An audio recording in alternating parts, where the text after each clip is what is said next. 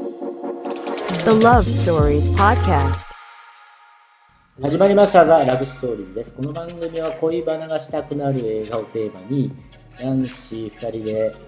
いつもお送りしてるんですけど今日は年間ベスト回ということでえーと男だらけ、はい。うん、6人でお送りしますね。はい、今週も始まりました。よろしくお願いします。。はいい、お願いします。いや半年ぶりのーそうですね。汗臭いということで、男臭い。うん、ちょっとね年度締めなきゃいけないんで年間ベストみたいなのも生意気にもやってみようかなという回でございます。はい。じゃあ、とりあえずだから、も皆うさんとりあえずざーっとベスト映画をみんなそれぞれ言ってそうっでて、ね自分の名まあ前とベスト映画みたいなそうですね、今そうです年語るべき映画みたいなものを、まあ、ベスト映画を中心にはい語っていくということにしましょうかね。そうですね、はい。じゃあ、えっとキリさんから言うよ、とりあえず。うん、あーこうあじゃあそうですね、まあ、僕はあのキキリえいつもあのベスさんと一緒にやってるんですけど僕は、まあ、ベストはあの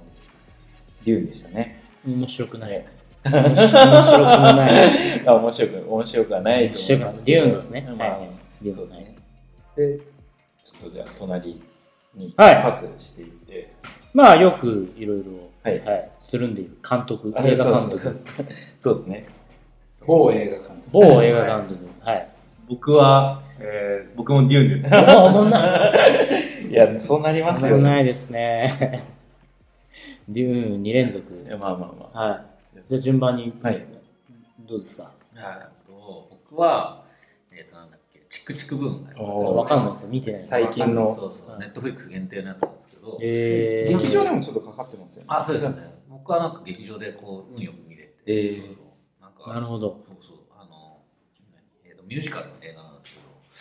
それがもうめちゃくちゃ良くて、あのはいなんだっけ、えっ、と、ジョナサン・ランソンかな。はうんうい。んっていう人のあの電気の映画ですね。はいなんでアンドリュー・ガーフィールドを指さす のまあいいけど。だからあれだよ新作紹介ぐらいの勢いそうですのねフレッシュな。そうですね。あれ、レレントのあ、そうです脚ね本家のはい方ですよね、そう確そかう。恥ずかしながら僕、レント知らなかったんですけど、うんこれを機にちょっとまだ見なるほどまだ見てないですけど見ようかなってご紹介していただきたいです。あ、あと、お名前。あ あ、お寿司屋さんなんですよね。お寿司屋さんなんですロン毛のお寿司屋さんなんで。はい。お願いします後ほど聞いてみましょうはいはい。はい、じゃあ続いて。はい、あのふすまの弟子のあのウォーホルと言います。はい、オーホルさん。はい。はい。僕は2度目ですか、はい何かの回で来てます。ではい。僕の一番、今年の一番は、あまり僕は映画としては見てないんですけど、あの新エヴァリンゲリオンをははいいはいはい。エ一ヴァ番ねに。したいなと思ってます。はいあまあ、他はオタクなので、はい、基本的には。年間ベストっつったらまあ、あげる人いるでしょうね。確かに、そうですねん。。集大成なんうで。ん。はい。っていう結論になってしまいました。はいはい、あこれよろしくお願いします。はいよろしくお願いします。えー僕はデザイナーのふすまです、はい。はい。もう年間のベストというかもう オオーまルタイあ、確かに、確かムに。もうオールタイム入ってくるぐら級い。で僕はデューンで したいや、おもんないな。 3票、3票目。 3票入ってんななるほど。圧倒的でした圧倒的ですか。はい。で、締めは別所さんで。やっぱりこう、映画好きになったきっかけも含めて、うん。スター・ウォーズだったり、SF がやっぱり入り口なんで、好きうん大好きですね。はい。で、その、やっぱりね、ルーツも含めて、本当に深掘りできた、うん、まあそういう意味で、一番時間を費やしましたね。この作品と、共に過ごしたっていう意味で、はい、はい、はい。うん、そういう意味で、デューンにならざるを得ないですけど、ちなみにお寿司屋さんとウォーホルさんはデューンは見られたんですかあはい、見てます。あはい、じゃあ最初にお二人のベストのお話を聞いてからデューンのお話あそうですねをするっていうのはいがいいかなと思うんですけど、チキチキなんちゃらモンスターでめちゃめちゃいじってるじゃないですまずお寿司屋さんのベストで挙げられた、いこれだから新作紹介にもなると思うんですけど そうですねははい、ぜひはい見どころとい、その年間ベスト級っていうのはねちょっとあらすじとかもちょっとお話しいただそうくですとねありがたいですねあらすじ、はいちょっとね簡単にでいいですかはい簡単にまあなんか、うんとジョナサン、さっきも言いましたけど、ジョナサン・ランソンっていう、あのーミュージカルの作家の、えっ、と、まあ電気映画なんですけど、えっ、と、これから29歳から30歳になるっていう間の話で、そこから、えっとなんて言うんだろう8年間かけたその戯曲をこうやってこうなんて言うんだろうあーなんだっけ、えっと公開していこうみたいなこう話になるんですけど、でそこでのこう葛藤みたいな話が出てきてっていうのでこう出てくるんですけど、まあはい要するにもうものすごい若い、えー若さをこう前面に出したこの映画で、なんていうのかなあ ーちょっと言うことをちょっとあんま考えてまあなまあかまあったんですけど、そうですうんもう本当になんて言うんだろうまだ29歳の頃でこんなに若い、えー、と熱い気持ちがあった自分にもあった,、うんあったのかなうみたいな、んそういう昔を僕もう今38歳なんですけど、うん思い出させてくれるようなこう映画でしたね。ええーはい結構熱い。ネットフリックスオリジナル。そうですね、はい、うんいやドリフすごいはい、なるほど。ミュージカル。そうですね。元となるなんかミュージカルがうんなんかそういうのがあったらしくて、うんそれのなんか映画化らしいんですうけんど、うんでなんかその映画化をしたなんか監督がまあちょっとあんまり日本だと有名じゃないんですけど、ハミルトンっていうミュージカルがはい。ハミルトンはね、まあ、めちゃめちゃ大ヒットミュージカル。。そうですすね、うんはい、それの監督がまあなんか多分初めてかなあの映画監督をしたっていうのであ多分そうなんだ多分そうだと思いますね、なるほど。うん、その映画なんですけどまあすごくまあ、うんうんまあもうこの、まあ、歌もそうですし、はいはいはいなんて言うんだろうこの 演出というかもうちょっと言葉にするとちょっと、うんうんするだけちょっと薄くなっていっちゃう感じですけど、うんうんものすごく僕はもう感動したっていうかえちょっと見てみたいなー。絶賛今、ネットフリックスで公開確中かにそうですね、はいちょっと後ほど見見ます後ほど見ますしか言えない全 員すすいません見てなくてや申っぱしり訳ないですミュージカルってこのなんていうの歌がすごいみたいなこと言ってもやっぱりこう見ないとわかんないまあ確かにもあるしっていうのながんかとっつきにくいですよね、ミュージカルってね。うんそうです一ね見、はい一見とっつきにくいんですけど、まあ今年は結構多かったかな、ミュージカル。インザハイツインザハイとツ、あと今やってるディア・エヴァン・ハンセンとかもそうですよね多分うん、エンターテインメントとしてはすごくね、型としてあるんですけど、うん、いかんせん人を選ぶっていうこううんジャンルではあるんですけど、そこにメッセージ性も強かったということですよね。そうですねなるほそうでその若くしてもうこれネタバレっていうのも何でもないですけど、うんやっぱりそのなんていうのジョ,、えー、とジョナサン、えーランソンはいでしたっけがもう本当に若くして36歳ぐらいでこう死んじゃったっていうのも、なんかそのど。なるほその映画のこう一つ一つのエッセンスとしてこう入ってきているっていうもうなんか若いうちにこうやっとけよっていうこうメッセージ性がこう強くて、まあ、僕もなんて言うんだろうこの年で寿司屋になったっていうのをへー自分に重ねつつのやつがあったんでへあ、重ねち ゃう。そう自分もこうちょっと重ねつつのやつもあったんでそうですね。お寿司屋さんはだからお寿司屋さんに今年なったんですそよ。うそうなってやめたってな全然畑の違うところから。はいそうですねなるほど。はいありがとうございはまいす、では次大堀さんに、はいちょっと僕はあんまり、まあ、エヴァンゲリオンってことですよね。そうですね、新エヴァンゲリオン、エヴァンゲリオン、庵野秀明の1位を上げるしかないっていう、で僕は本当に、まあ、皆さん、宮崎さんの信者でもありますので、うんまあ、庵野秀明はやっぱりナウシカにかかって、そこから、うんうねん映画を作ってここまでなってた、はいはいで100億はい売り上げるアニメで、うんそれがまあ庵野秀明の目的でもあったっていうか、そのはいアニメの地位を向上させるっていう、うんうんそこまで含めて自分で配給もしてっていうわこかとりまでますね。はい本当卒業式って いうか、いいお弔い。はいまあ、病気もあったり何もしたけど、これで一旦エヴァンゲリオンもおしまいになったっていうのをまあ、はいそうですね確かにこの間にあと、まあ、僕らなりのか、僕らなりの解釈でもないか。で、本質的な、こう、議論をされる中でも、あ案の表っていうことで、うんあれは完全にラブストーリー映画で、 そうですね本当に庵野もよっ こに、あのもうよく大好き映画に本当に出会って、庵野さん、庵野もよこと出会ってよかったね、と。で、二人でこれからっていう、だからそこの、新エヴァンゲリオンの中でも、あ、新エヴァンゲリオンじゃないあ、新エヴァンゲいリやそうですそうですそうでオンすの中でも、最後ね、ああはい、うんもう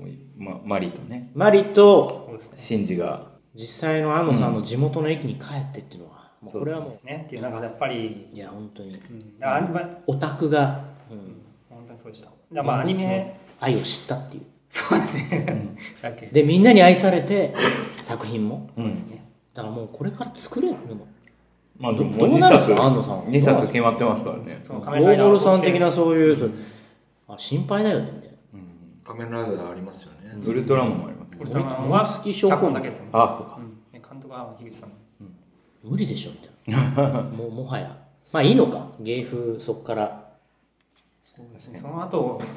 どうするんでしょうね。ガンダムの実写でもやるんですかね。知らないしあヤマトとかもやりナたい。 ウナウシカの続編は安野さんがやるみたいな噂ありますよね。ずっと噂がね。うんそういうだかナウシカみたいらこっから新しいその安野さん的な人間とか愛の、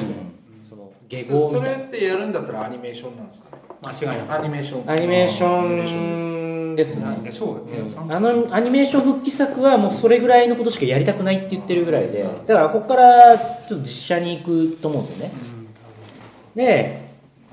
もうほぼラスト作ぐらいでアニメの「ナウシカ」続編を安野さんやるっていうこれ熱い胸熱い熱いですね。これは胸熱ですよだから宮さんが映画ナウシ今やってる映画をがナウシカであってでナウシカを途中で死んじゃうと宮さんが、うんでそうバトン受けてバトンを受けてやる勝手に殺すなみたい なでもファンからするとそういうぐらいのストーリーを想像してしまうぐらい、うん、やっぱ日本映画業界でやっぱりねこう地位を向上させた、まあ、2人の新旧し師匠対師匠タッグなのでやっぱそこの下語は見たいですよねそれを見たいどう閉じるのかとあの2人の関係性をそうですね、まあ、これから絶対宮あの安野さんは最後そっちに行くだから宮さんの映画をまた引き継ぐ形でなんかアニメーションを作っては死ぬんだろうなっていうのが新バリンでまたちょっと見えてるかなって思ったので、思いましたはい、やっぱりすごいそれを一番にししようかなとわかり思いますねははいい、はいってことですねはいなるほどじゃあまあナウシカつながりでもうデューン の話いや、そうなんです。デューン、話ちょっとしてください。いやそうですよねはい。デューンの話も僕ストーリーだとか、まあ、原作は全部ちゃんと読んでないんですけどなんだろうもう別にストーリーだとか内容も僕的にはどうでもよくてなんかもう表現の最高到達点出してきたいなやそれはそうですねなんかもうはいそこなんですよね、はいなんかその同感で言ったらす。な同んかま感でああのす。同感です。砂の星の映画だからもう中盤からずっと画面は普通もう茶色茶色なんですけど、うんずっとずっと茶色の単色なんだけど美しいっていうはい。そうだからい色ないんですよだからもう背景全部茶色なんで基本的にでもすっごい綺麗なんですよねなんかその茶色の中でもすごいなんかすえーっとねなんかもう茶色のグラデーションな砂のグラデーション、キラキラ全部含めてすごくもう絵がとにかく圧倒的に綺麗なんですよ圧倒的に圧で倒す。的ですねはい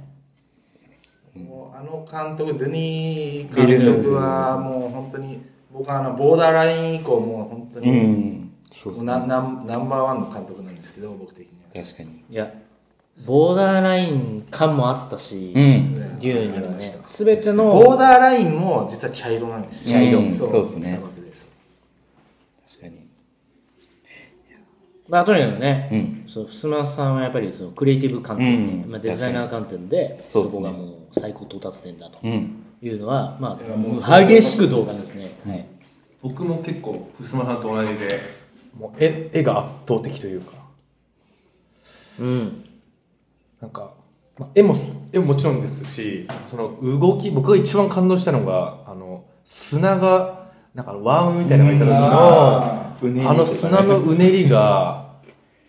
こんな砂って美しいんだなっうんてーあの砂のうねり、実際撮ってるんですよ。そうなんですよねなんか、へ変ーな空気 CG みじたいなゃの入れて、そう CG じゃななくて作る。え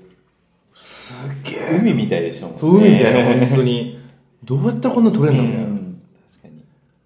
まあ、映画監督、その監督もあれなんですよね。絵派、絵派。うんそのお話派っていうよりか絵派の人で。たいなそう絵でとすねどっちか構とそう図。ですねすごいす好きですね、まあ僕のざっくりした映画監督のそのパターンでも、まあ絵絵重視の人とうんストーリー重視の人と、はいうんわかりますねうん絵重視の人はやっぱりこう、デューンはね、うん。多分ね、かなり、まあ、重視しなくてもすごい。うんわそうかるねわかるうんうんああと、その、ドゥニ監督の、だからそのメ、メッセージでもそうだったんですけど、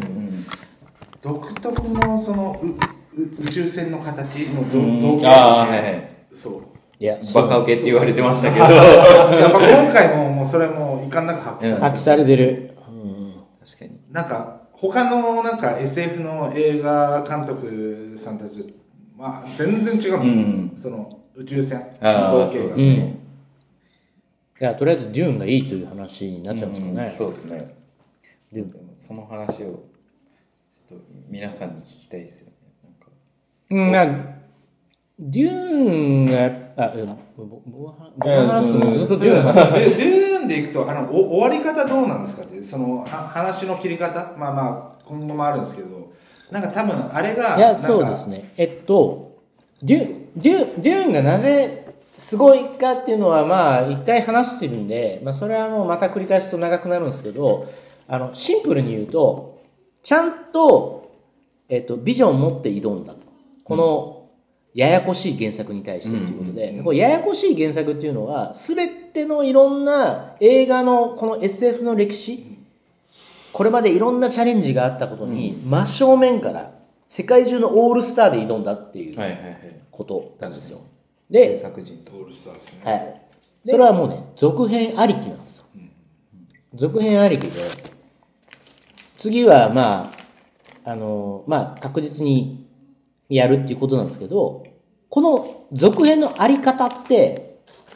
結構いろんなパターンが考えられまして、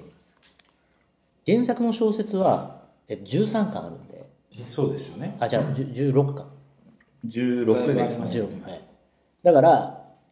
この次だのから作品やったところで無理ワンあそこで終わっちゃうとなんかもう2でも消化しきれないそうそうそうって思っちゃっためっちゃ飛ばすとかありだからぼぼ僕の説ですよ僕がちょっとやってほしいこととしてはいきなりもう飛ばしてほしいんですよ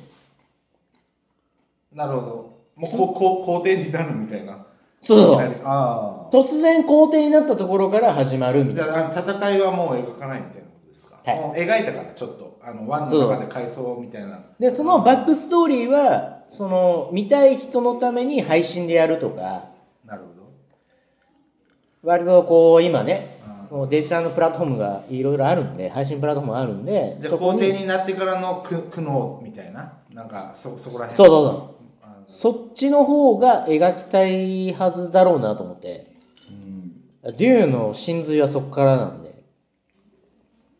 あ、原作で言うと。なるほど原作で言うと。んはいなるほど、なるほど。だって、普通に2で描いて、うん。あの、主人公、はい。シシャシャティモシー・シャラあムじゃがあね王様になりました、わー、みたいな。うん今更そんなん描いて、どうですかみたいな。でも、あの、す砂、砂族、な、なんでしたっけあの、砂虫。いや、ええっと、砂の原一原族。住原住 民 そうそうあーあのか彼らと一緒になんかやるみたいなの見たいですけフレど、メンあ、そう、フレメンだ。そうだフレメンか。らフレメンと共になんか戦うみた世い界なとこをろは制していくみたいな、もうちょっと見たいですよね。まあ描かれてたけどそのいやそれはもうスター・ウォーズじゃん、もうんあまあそうですねう。だもうし、終わり方もスター・ウォーズ7みたいでしたし、うん、そんなスタースター・ウォーズで散々もう見てきたし、それこそナウシカでもそういうのあったわけだから、もうみんな見てきてるんですよ、うん原住民と一緒に、うまあそうですね。ん、騎手リーダーでもともと運命にあった定められたうん。ヒーローが王王になる確かに。支配者になるっていう話って僕別に見たくないじゃんもいうやもうもう飽きたっていう。でそれはそれでも見たいと思わせいるやあ僕もの映像の凄さですよねでねビルヌーブはねなんか違うことやってくまあだやさいやりそうでっすてけいどう期待だし、僕はもう、あの、クオリティの高いスター・ウォーズは見たくない。あいや期待してないで見すよたいけどなでもそれでもだったら、スター・ウォーズの監督やってくれってビル・ヌーブが。もう16巻、16巻の中で今何巻ぐらいに行ったんですかい 一個。 ?1 巻。え ?1 巻が終わっえーそう多分そうた。なるほど。だよだからどうすんのっていう一個なんですよね。一巻ですね。で、3巻までですよね。次ね、やるとしたらね。普通にやるとしたらね砂の。うん。砂の惑星、そう、デューン砂の惑星っていうシリーズ3巻です。その後、もうどんどん続くんですよ、その。なんとか、だから、火の鳥に近くて、日本のその漫画とか原作何々編みたいな。何々編何々編って結構そう壮大なこう時代ものうんうんなんで火の鳥のなんとか編ってもうそこでしか完結できないじゃないですうかんん。だからそこのい個パーツをやった後に全然違う火の鳥の全然違う編をやった方が、なんかもう原作みんな知ってるしみたいなまあ確かに。まあ、みんなも買っちゃったもん全部ああだからでも僕が唯一気になったのはああの表現どうですかあのなんかババリア的ななんですかあ、でもあれは、そうっす。あの、あもう原作もそうあります原作もあってあと,、えー、ともともとその映画化された時にすっげえダサいポリゴンの表現だったあはいはいはいらしいですねそうもうクッソダサいよね、ポリゴンがもう鉄拳みたいなあー鉄 拳なるほどどうなってるかわからんみたいな、はいはいはい何がどうみたいなそれをちゃんとそのボディスーツ的なまあちょっと今っぽくまままとう、いやドニーさんなんかそのまとわせるのすごい好きなんだなであのあでもあれはねブレード原作があるんでああ原作であるんですねそうそういやブレードランナーのあのほらあのセックセックスシーンというかあーそうはいはいそう同期させてみたいうんうん。あれは原作にあるんでな元あ々そうなんですねまあデューンはそんなところですか、まあ、これね片手デューン表になるともいや、でもお二人の話聞きたいですけどうね。あデューンどうう。いう、まあ、デューンは 俺 は俺も正直言ってデニビルドもその好きだし SF のことも大好きな人間なのであれが一番だってことは完全に認めてます、うんでもあれが今作れる最高の到達んだってのももう本当に同意でストーリーがどうでもいいのも同意で、あれがもうあれそれじゃが一番でも全然問題ないと本当に思いますでも僕は思ったのは結局僕が言うんだったら映画っていうものだからそのな光を後ろから一点で投射してスクリーンで大きいスクリーンでみんなが見るっていうものの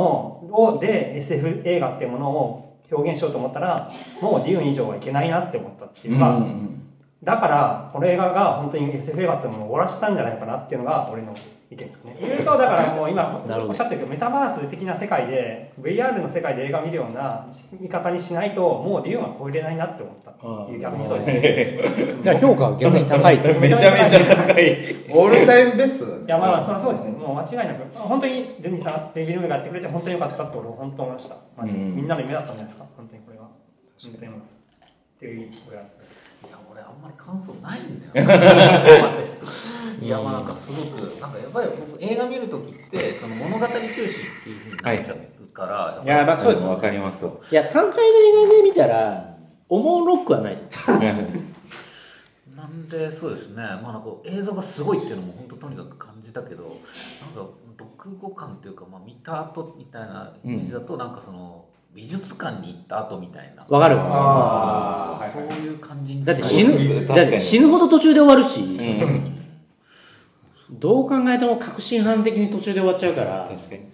でもまあそれが作戦だったんでしょうねベルヌーブも分かっててこれをだからこうコンパクトに全部話が完結するところまでやると絶対に破綻するっていうことがうん分かってるんですよこれは過去の失敗作があるんで死ぬほど失敗だもんねあれはい、デビッド・リンチがやった作品がありまして、これはもうあの一旦のそのえっとだからデューの小説の原作の123巻まで全部詰め込む話なんで、ね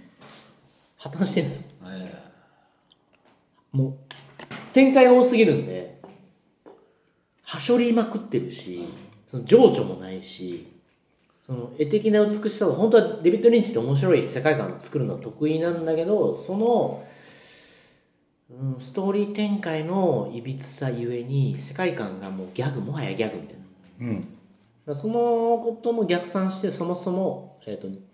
二部構成にするうん。で話はもうぶった切りでいいんですみたいなそういう確信があったんだと思うんですよねへーでも2のハードルめちゃめちゃ高くなりますよね、あれは。 だって2までいけりゃもう、まとりあえず勝てる確っかてにいう賞賛を持ってるんじゃあないるんでですすか、かねう。ん、だからビルヌーブの勝ちですよえー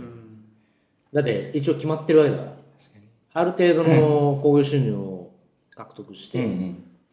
えっ、とそうもう2作目作ることが決まってるしあとベネ・ゲセリットのあのドラマシリーズやるらしいんですよそれも決定したの、ベネ・ゲセリットってあの、えー、竜に出てくる、うん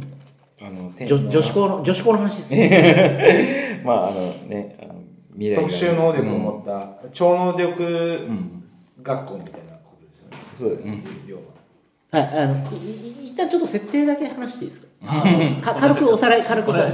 ベンネゲセリットとかなんだとかで難しい話があるんですけど、もともとデューンの世界観というのは超未来の話で、えっと、AI がめちゃめちゃ発達した未来の話なんですよ。で、AI が発達しすぎちゃったから、えっと、戦争になるんですよね、人間と。戦争になって、で、えっと、まあ、人間が勝つんですけど、えっと、勝ったんだけど、じゃあこれもう一回繰り返しちゃダメだっていうことで、AI を封じるんですよね。封だじからたコ後ンピューター出てこないんですよね。そ。いうだわゆるかあそら、うそうですね AI みたいなものに代替するっていうことで、いや、もう一回人間が AI ぐらい賢くならなきゃいけないんじゃないかっていうことで、えっと、教育機関ができるんですよ。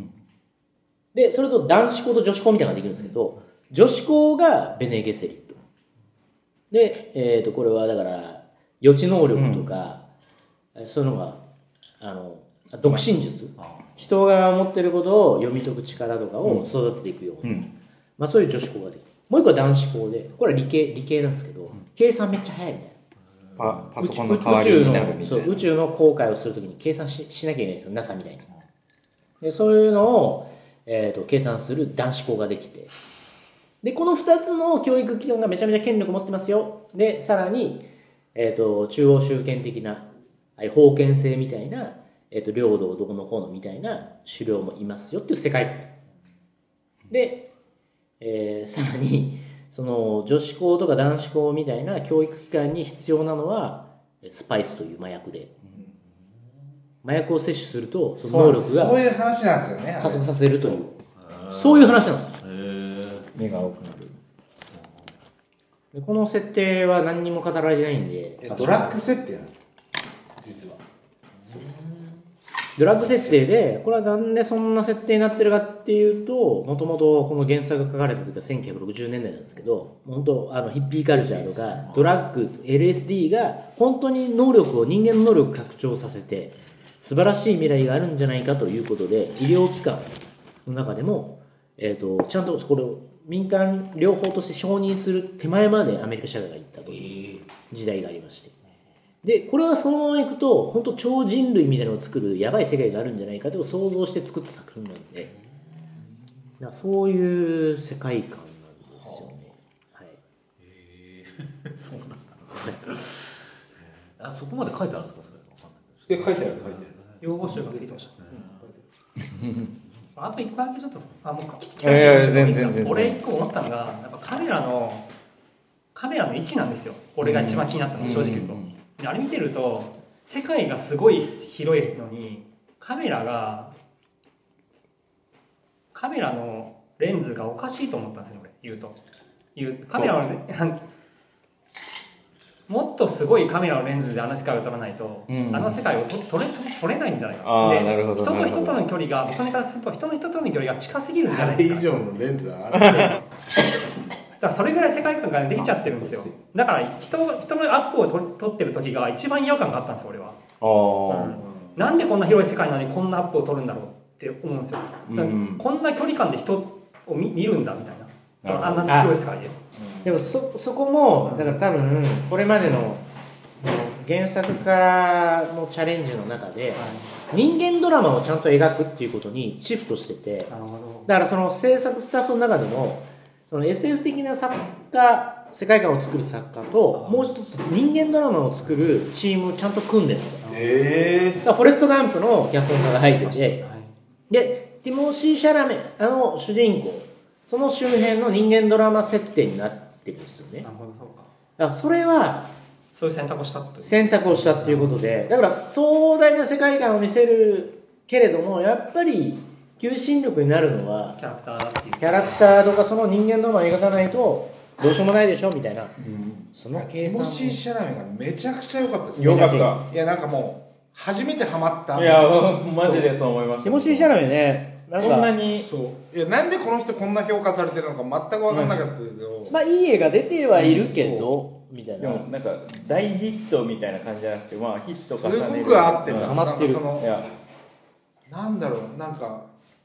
いやあのいやだから逆逆算し逆算っていうかいやもうティモシー・シャラメがダース・ベイダーであってほしいああ、いやアナそキンうそういうスカイウォーカーやや闇がある闇は見えますよね。闇があるちゃんと表情して、うん目して目るをしてるしてますね。あのすごくあの定められた運命にありつつも闇に落ちてく人の目してるいね、やそうですよねだアナキンは確かに。ティモシー・シャラメでもう一回撮り直してほしいいやでも本スター・ウォーズのあいつななんだっけもう忘れちゃったもんなあの、うん、アナアナキンはほらもう本当最悪だったじゃないですかうん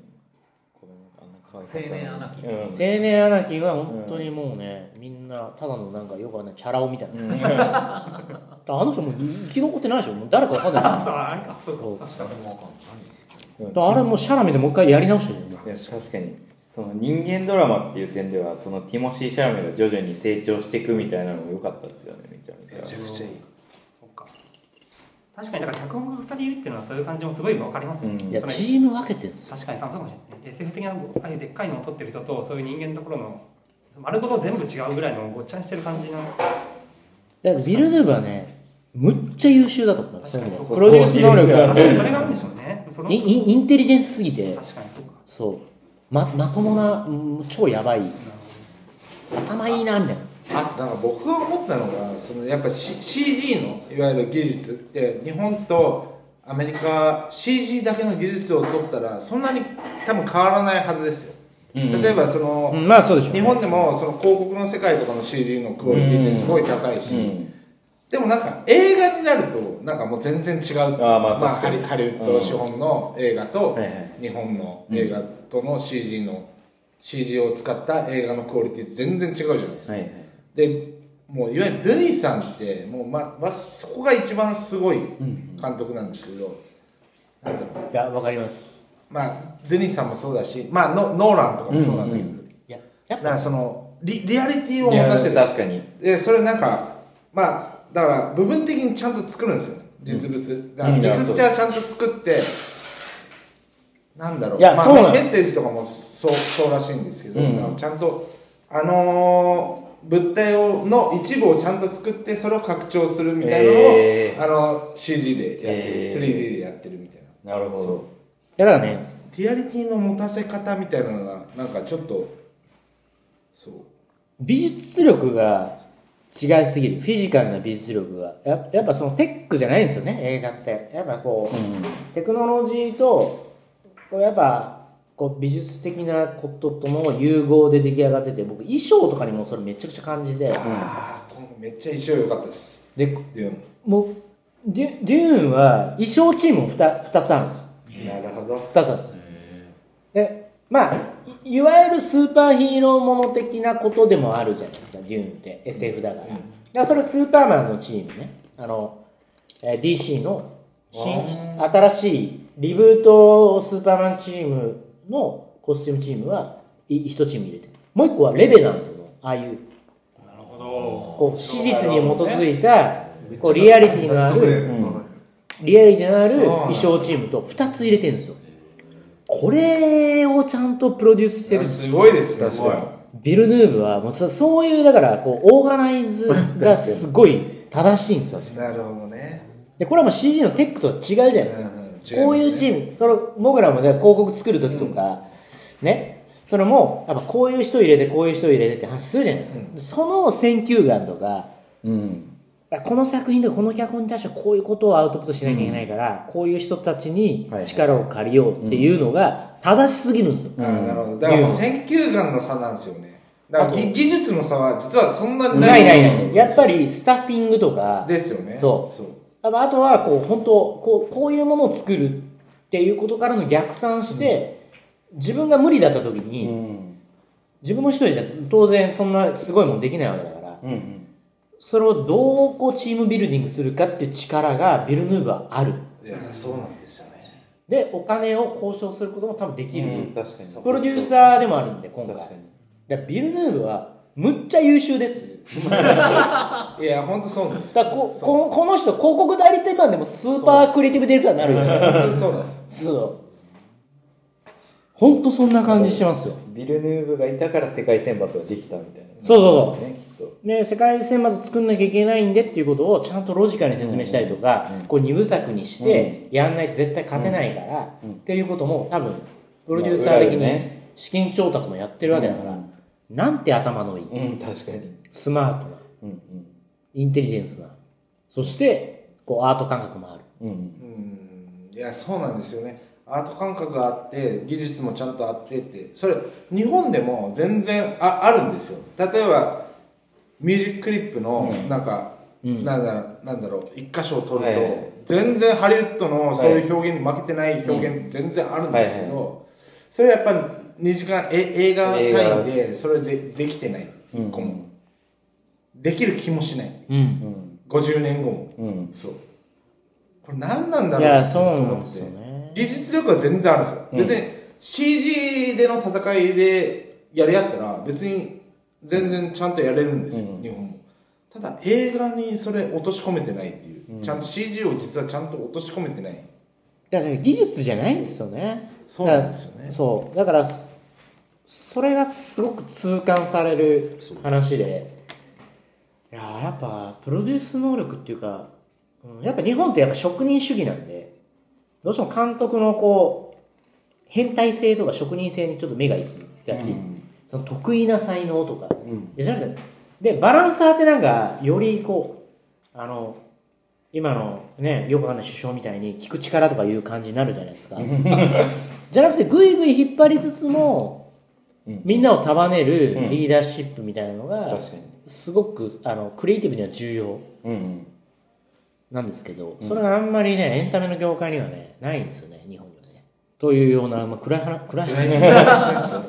暗い話まあ、来来年、いい作品いっぱい見れるといいですね。え来年も。いや、でもいい作品、じゃあ、そう、デューン以外の、じゃあ、いい、ちょっとちょっと、年間の語るべき、今年これぞっていうの、なんか、他にありましたかまあ、いくつかありますね。なんかプロミッシングヤングウーマン。おーはいもうよかったプロミッシングヤングマン良かったですね。めちゃくちゃ良かったっす良すぎて辛かったですよね。もうめちゃめちゃ。プロミッシングヤングマンは良かったですね。なんか、えっと、主演の女優の人、名前と忘れしましたけど、何でしたっけあのえキャリー・マリうオんキ。ャリーマリオンは最高ですよ。あの、ドライブのあのヒロインと同じ人。ドライブのあの、初々しいヒロインがあんなドロドロした。うんそうあんな役できるんだっていう驚き。すごかったですね。キャリーマリオン良かったな最高ですよねめ。ちゃくちゃ良かったですね。あと他なんかあったかな僕とふすまさんは、あれですよね、サウンド・オブ・メタル。あサウンド・オブ・メタルねサウンドオブメタルはその映画体験の新しさっていうことで、僕はだからちょっとバイノーラル、うん。すごかったですね、あれは。アマゾンびっくりしましたね。アマゾンオリジナルなんでそのアマゾンオリジナル劇場だけまあ劇場もやってたんだろうけうど、ん。配信ですらでしか体験できないことを提供すまるあまあってそいうう,、ですね音音その気概を感じるそれでテーマ性もあるうし、ん。単純に、うん、よか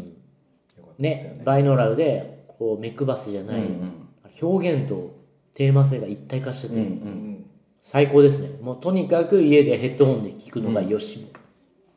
感じがしましたいまだ、まだというか、アマゾンプライムで見れるんで。やーあれはもうぜひねほんとびっくりする大事ですね、ヘッドホンでもう絶対見た方がうん。他ありましたかなんか、他。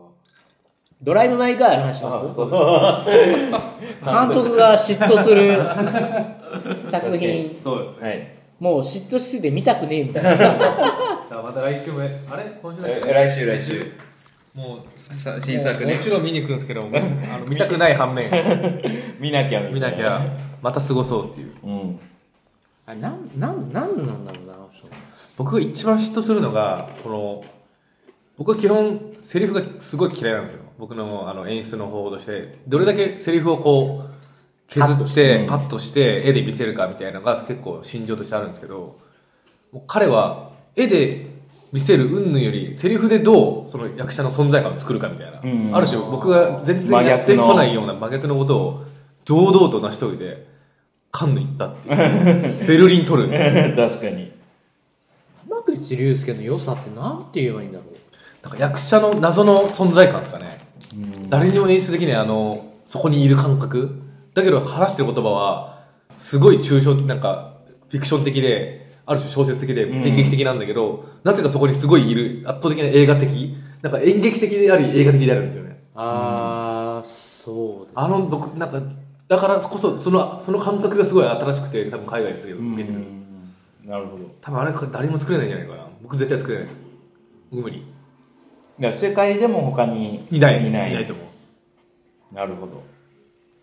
どうですかなんかあのお寿司屋さん、すごい。そもね気にな割ったとドライバーかは、どうはかい疲れてます。まあ、すごい僕ものすごい大好きだったんですけどなんか気になったのがその感情を込めないでセリフを喋りなさいみたいうんなあそこでも感情がすごい伝わってくるところともあっていやありますれは何なんだろうみたいなあれ何なんですかうん。うんあのやっぱり岡田将生のあのタクシーあタクシーのあのうん車の車のタクシーも片枠ねね、最強ですよね、あそこは何なんだろうっていう、はいはい落として落として観客にこのこの差を見せるタイプじゃないかなあ普通の映画だと波が大きいからそのあ、わかりやすくね。そうだからちょっと離れた機敏が大きくなったところも差が分かりづらいのね、うんでも浜口竜介の映画って差がなさすぎてちょっとの差がすごい腐ってくるんじゃないかあーはいはいいやドライブ・マイ・カーはやっぱりこうなんか制作者目線うんっていうことで考えた時にものすごいことを描いてるなと思いましたね、う僕はん。まあ、作り手の話なのでそうですね。作り手の苦悩うん。の話じゃないですかでその演出をつけることのリアリティとか、そのディティールも含めて、ううん。わーみたいなうん。なるほど。これを絵に収めてるってやばいよね確かに。ちょっとなんかドキュメンタリックなことも感じるし、でもさっき言ってたみたいに、あのこうげなって劇的というか劇的なんですよ、基本的にはうん、確かに確かしかも村上春樹原作だから僕もう好きじゃないわけです よに。うん基本的にはまあねまあ、好き嫌いありますポエうムんポエム英語訳の世界だよね、うん英語の日本語訳の世界、ポポエムになっちゃうともう見てらんないなと思ったらポエムを演演じるっていうかポエムの作り手の話をはいはいはい。あれだけクリアにやるってすごいなみたいなうん。本当にその辺はいやなんつうのもういいいやでもインテリジェンスを感じますね本当に相当うんあんなんなかなか取れへんよなうん、確かに。一個暮らしの話していくさ僕あどうぞ。本当してください今年語るべき映画ということで隅っこ暮らし。軽く軽く軽く。隅っこ暮らしはあのに日本の代表するクリエイティブになっちゃいました多分リアクションゼロですけど。誰も向いてない見てないですかいやごめんなさいあれが日本を代表するクリエイティブです ちょっともうちょっとい因数分解して。え日本だけですよあんなわけのわからん子供向けのあのふゆるふわうん。映画がうん興行収入1位になってるああアニメですかこれはいで世界の興行収入と僕比較したんですよ同時期にうん。海外はねまだデューンが1位だだかまあまあまあ。らマーベルも同時に公開されてるわけだからそうですね。あの、あれ、あの、ごめんなさい、どうせしちゃった。エターナルズ。エターナあルズエターナルズ超えてんすよ、日本では。隅っこ暮らしエえこれ出てこないけど本当なんですかターナルズを超えてるんですよああそっか今週とか最近の話、でこれ異常あで本当だ隅っこぐらいしか入ってない異常なんですよもう異常、異常ですよ。や、やばい意味で異常だと思います。で僕 もともと悲観的だったんですねその日本は映画その隅っこ暮らしが1位になる映画業界はと思ってたけどいやこれは逆にどんだけこうしその予算を持ってても資金力があってもこれ作れないなと海外はまあ確かに。アメリカとかチャイナとかのまあ、ピクサーとかも作れないですよね、これは多分。だから日本のエンタメの希望ですっていうことでいいですかありがとうございます反そ論れで本当に戦っていきますか世界と戦っていけるんですよ。いけないですいよ。や、戦、戦う必要ないの。もう日本でチー勝ムつみたいいや、要はチェブラーシカみたいなことになってくる。日本なるほど。チェブラーシカって別に、その、とか、ね、北欧のああいうクリエイティブって、な。チェコ。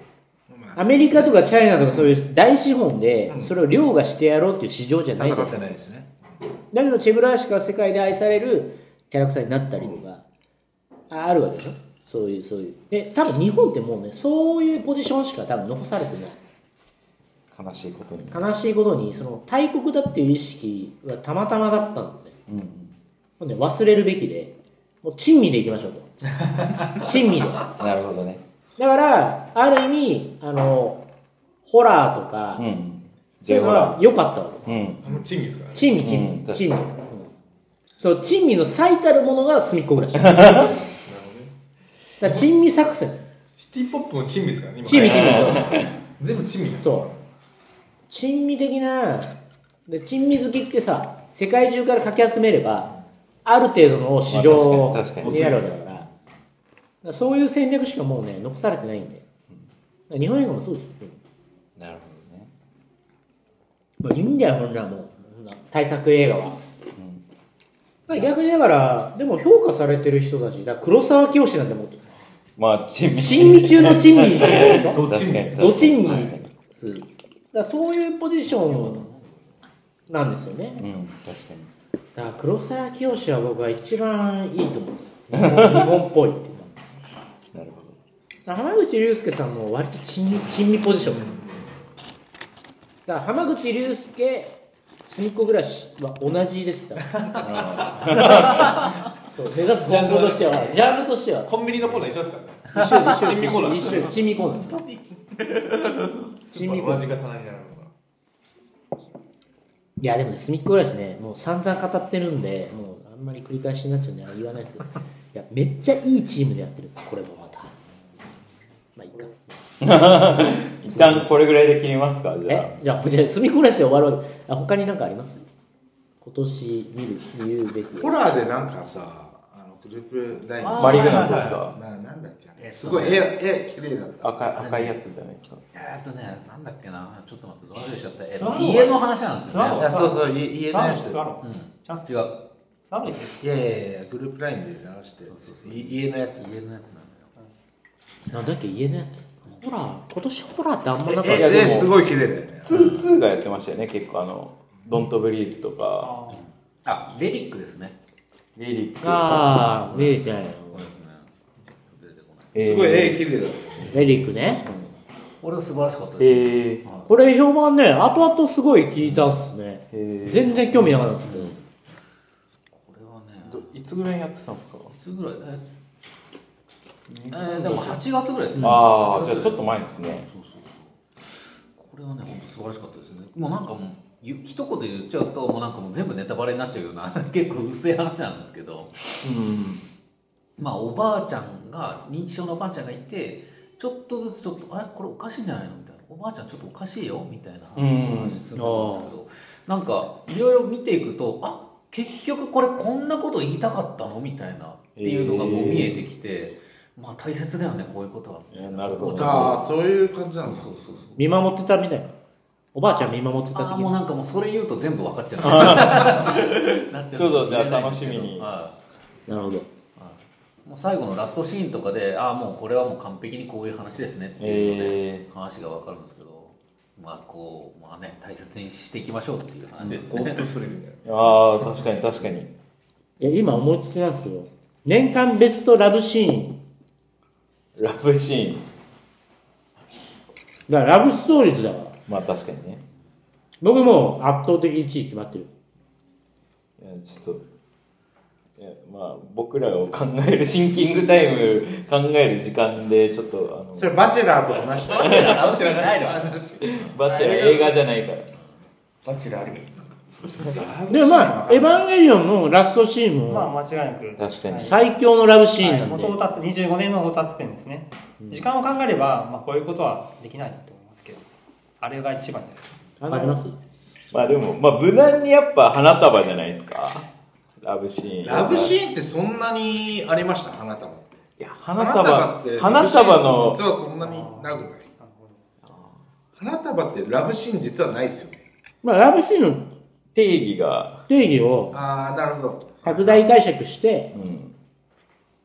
うん、 なんかこうモノローグでこう語ってるだけだけどなんか何日間かやり続けたみたいなそういうとか、あの、ファミレスのシーン。いや、ファミレスのシーンですね、僕は。ジョナうサンがね。ん、あの、ずっと話してる。あれも見たらガスタンクかな、俺は。あ一緒にね、見るっていあれう、まあ、あれよく言うかったあでれ楽すしね。いですねあ、。確かにあれいいような。ラブシーンですね。確かにあんなことやったことあるもんね。うん一度はね、ん。一度は誰もが、思い返したくないな。俺が作ったしょうもないものを永遠と見せるよ。延々と見せるみたいなことあったもんね。よくない。でもないです、本当にない。あとなんかあるかな。ラブシーンでいくと、まあ、そう、まあ、そういう解釈でいいんであれば、まあ、花束ですよね。うん。まあ、もう、散りばめられてますよね。まあ、そうですね。じゃあ僕はもう伊藤沙莉の、あ伊藤沙莉。あ、あ伊の藤、沙莉、僕たちはみんな大人になれなかったの、あのラブシーンがもう最強でしたまあよ。まあまあ、確かにあれは良かったで最す強ね。というか、あの映画はあそこにしのかた見めにど見どころがないというか、 あそこのために作られた。あそこのためにもう一点全に部持持ってるってく、珍しい映画で、あれすごいくないですか見まし見見ました皆さん。もいう肌が綺麗な、見ましたね。ね、言うと僕はねあの君。や、僕、は肌切れが、あの、ななんか、初めて、いや皆さん、あの、うんは初めて、まあ、そういう体型になったっていうことってあるじゃないですか。うん。それをん思い起こさせるうん。あの素敵な瞬間をうん。でも大してぶっちゃけ体育なかったじゃないですか多分まあ、まあ、だ、ダサいですしね。うんそう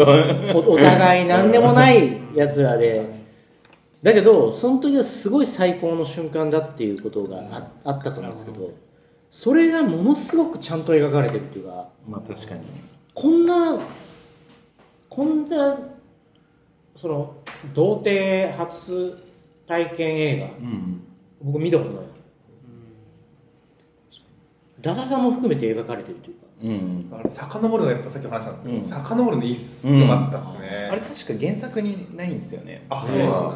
原作全然読めないけそうどそうあれ思い出したんですよ、その遡る系で、で、ああ、あの時よかった、あの、あれだ、えー、っと、夫婦のブルー、ブルーバレンブルーバレンタインそうそうあれをすごい思い出確しかたにでもあれ絶対せん参考にしてると思う、うん僕もブそうルーバレンタインっぽいようん確かに確かに。あの出会った頃の、いやーあの、あそことの最高だよいなやっブて、ルーバレンタインっぽい、うんでブルーバレンタインも最後うん。そう別れて終わるけどそう。確かに。でもなんか割とこう良かった時代っうん。ていうこととこうプレイバックしてある店前で踊ってるうね、ん。はいはいい。やそうなのブルーバレンタインっぽいんですよねあの感じをすごい久しぶりに思確い出かしたに。確かに。でそこ臆面もなくこう一番こう渋谷のきっとね、うんラブホテルで抱き合った瞬間っていうところでうんクライマックスを持っているや確かに感じがなんか東京って感じで、うん、確かに。い意外とベタだけど見たことないなと思って、うん、確かに。話として実は大変なんですけど、あれ、ちゃんととあの渋谷の、ちゃんと撮ってるじゃないですか、タワレコとか、うんちゃんと要所要所と、待ち合わせ場所店前とかであれ僕大変なんですよ僕僕の説ですよあれ多分ほぼセットだとセットと、まあ、う折り混ぜてるらしいんですけどね。思うもう俺混ぜてるやつでほぼセッほぼトセットだと思います。ですよねはきっい。とで、ね CG も使ってますね、めっちゃ。あれ使うには、やっぱ、タワレコとかにいちいち許可でお金払わなきゃいけなかったり、うんまあ、タイアップしなくしたりとか、あれめっちゃ大変なんですよいや。ー映ってるもの全てに。確かにで。あれねほぼセットなの渋谷は渋谷系のセットだと思います。セットでも許可取らなきゃいけない。そうそう、だから映って、あまあ、そうあかの。まあ、肖像権と肖像権か。その方が楽で、まあ、確かに。だって交通とかのはい、確か許に。可止取めるなきゃ、止めななくていいから。で渋谷だから難しいんで、まあ、確か渋谷に。基本降りれないんですよ。うん。だからねスクランブル交差点で許可下りないんですよ、うんまあまあまあだからあの今あの違う国のアリスで。国のアリスはあ相乗りして、うん。チャイナのうん。リ手チ法ャイナにデ乗ィっテかクってディテクテそィブうディに。テクティブに乗っかって、うんあれが実現したんですけどだからそういうふうに作ってる気がする、なるほうんど。それはだからすごい地味な作品に見えるけどめっちゃうんディティール美術に確か金にかけかてるけたいと思いますね。だから映画はやっぱね美術ですねテクノロジーじゃないね90年代でしたっけあれ舞台メインは、はいそうですよねなんか90年代感が90年代に東京いなかったですけど、うんあの映画レンズカメラの映像がすごい綺麗ですよね、うんあれでも日本のスタッフで撮ってるわけですよね、そうなんだおそうですようんね。あれでもすごい綺麗じゃなかったでしたか、綺麗綺麗綺麗画面が全体的にすごい綺麗なんですよね、うんうんキラキラしてたり夜のシーンでも、うん結構部屋の中のシーンとかもすいごいや綺麗で、そうですよね。でも、僕、あの、違う、違うんですよ。なんか、あの、ネットフリックス的なうん色味ってないですかえあーまさにあれもそうですね。あネットフリックス風味って、確かにあるんだ、まあはい、はい、ハイブルー入ってる。そえこのえプそれロスと同じ人が多分なんか作ってるう。それすごい感じるんですなるよほ。どでそれはネットフリックスが、もしかしたらレギュレーション決めてんのか、説はあいるやまあ確かにもしくは制作過程でセット組んで、照明的な、あとネオン、あと日本。ピンピンクと青のなんかイメージ結構ありますね日本的な要素を入れるとそうおのずとなっちゃってるのかわかんないですけどあのあれ割と共通すいるや感じがあるのわかります。でで一定のクオリティだと思ってるけど僕的な評価で言うとなんか65点ぐらいなるほどそういうことなんだ偏差値で言うと50ぐらいのね。50ちょいぐらいの。のなんかまあいいけどみたいなだからそんな花丸ではないなみたいな、とかあたらあたらおそういう感じがなんかすごいそう最近してきてでも枠があんな綺麗なんですけどうん、取れるんだと思ってこれぐらいの取れてんだったらもういいじゃんって これで頑張りゃいいんいだやよそうここのレベルでベースでいいんだけ確かどにもうちょっと超えてくれるものが確なんか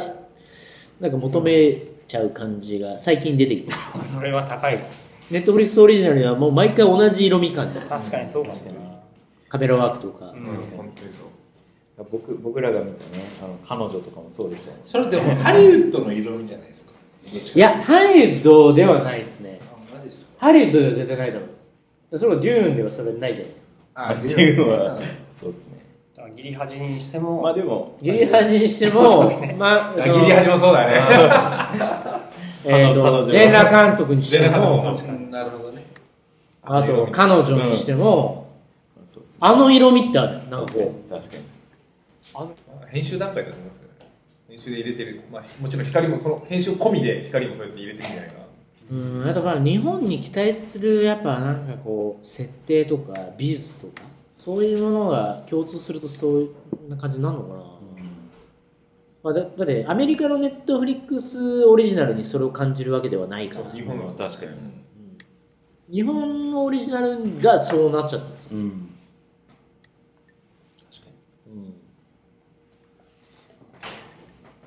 他そんな感じですか他,、まあ多分そうですねもう1時間過ぎてるんで他語りたいことありますか徐々ですだからそのネットフリックスの、まあネットフリックスのはいはいはい話してきましたけど、例えばまあ今イカゲームすごはいいじゃないですかはいあれなんか制作費でいくと50億ぐらい、えまあ40何億ー、うんでその予算って日本のネットフリックスオリジナルでまあまあ絶対まあ出捻出出しないできないですよね全裸監督でどれぐらいなんですかね全裸監督はわかんないけど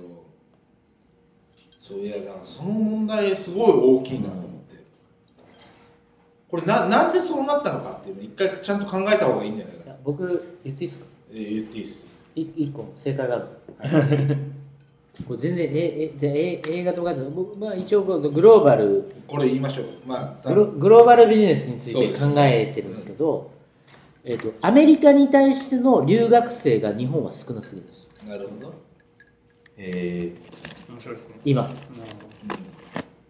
で仕事を作るってどういうことですか仕事を作るって仲間で作るじゃないですかー、基本、うんうんチームでなるほ同級生がいたりとかその同級生の友達の友達とかで仕事作るじゃないですかそれが一番信じられるじゃないですかどなでる日本で、えー、と95、えーと、5年かな5年の時には世界で一番留学生をアメリカに送ってたんですよねうんでそこから下降気味なんですずっとで今や、えー中国がもうダントツで次インドで次韓国なんですよえー、人口は少ないのに人口ですね、えほんで、えー、なんやなんやなんやっつって日本はもうね7位とかになっちゃうー、えー、全然いないですよ。だからそら無理だよ。で、基本、なんかね、あんまりなんか難しいことでは僕は仕事を作るってないと思ってて、本当友達、そう。そういうことで成り立ってるから、BTS が出ないのも、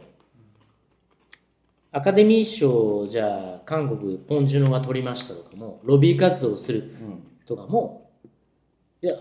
どんど向こんうに人がいるから。そう人がいて、どんどんそういうことをどんどんやりたいと思う人たちが多ければ多いほど有利じゃないですか。うん僕、ただそれだけの問題なの。確かに。だって90年代、80年代で日本がもうダントツで1位だったから、割とアジアをリードしてたわけで、うん今全然いないですよ。なるほどね。それが一番大きいの。だからなんだかよくわかんないところに金配るよりも、本当留学生支援とかやった方がいいと思うね。確かほんまに。どうせ少子化なんだから、に。そう。まあ、また暗い話 だね。いや、暗い話になりますね。でも本当に。まあでも、まあ真剣に考えてるってことですよね、それだけ。明らかにそのことが僕は大きいと思う。因子として。うん。うんすごいシンプうん。ルだと思いますね。そんなとこですかそんなとこですね。じゃあ、一旦まあ、この後も話すと思いますけど、聞きますか。はい。はい。あー今回もお聞きいただきありがとうございました。い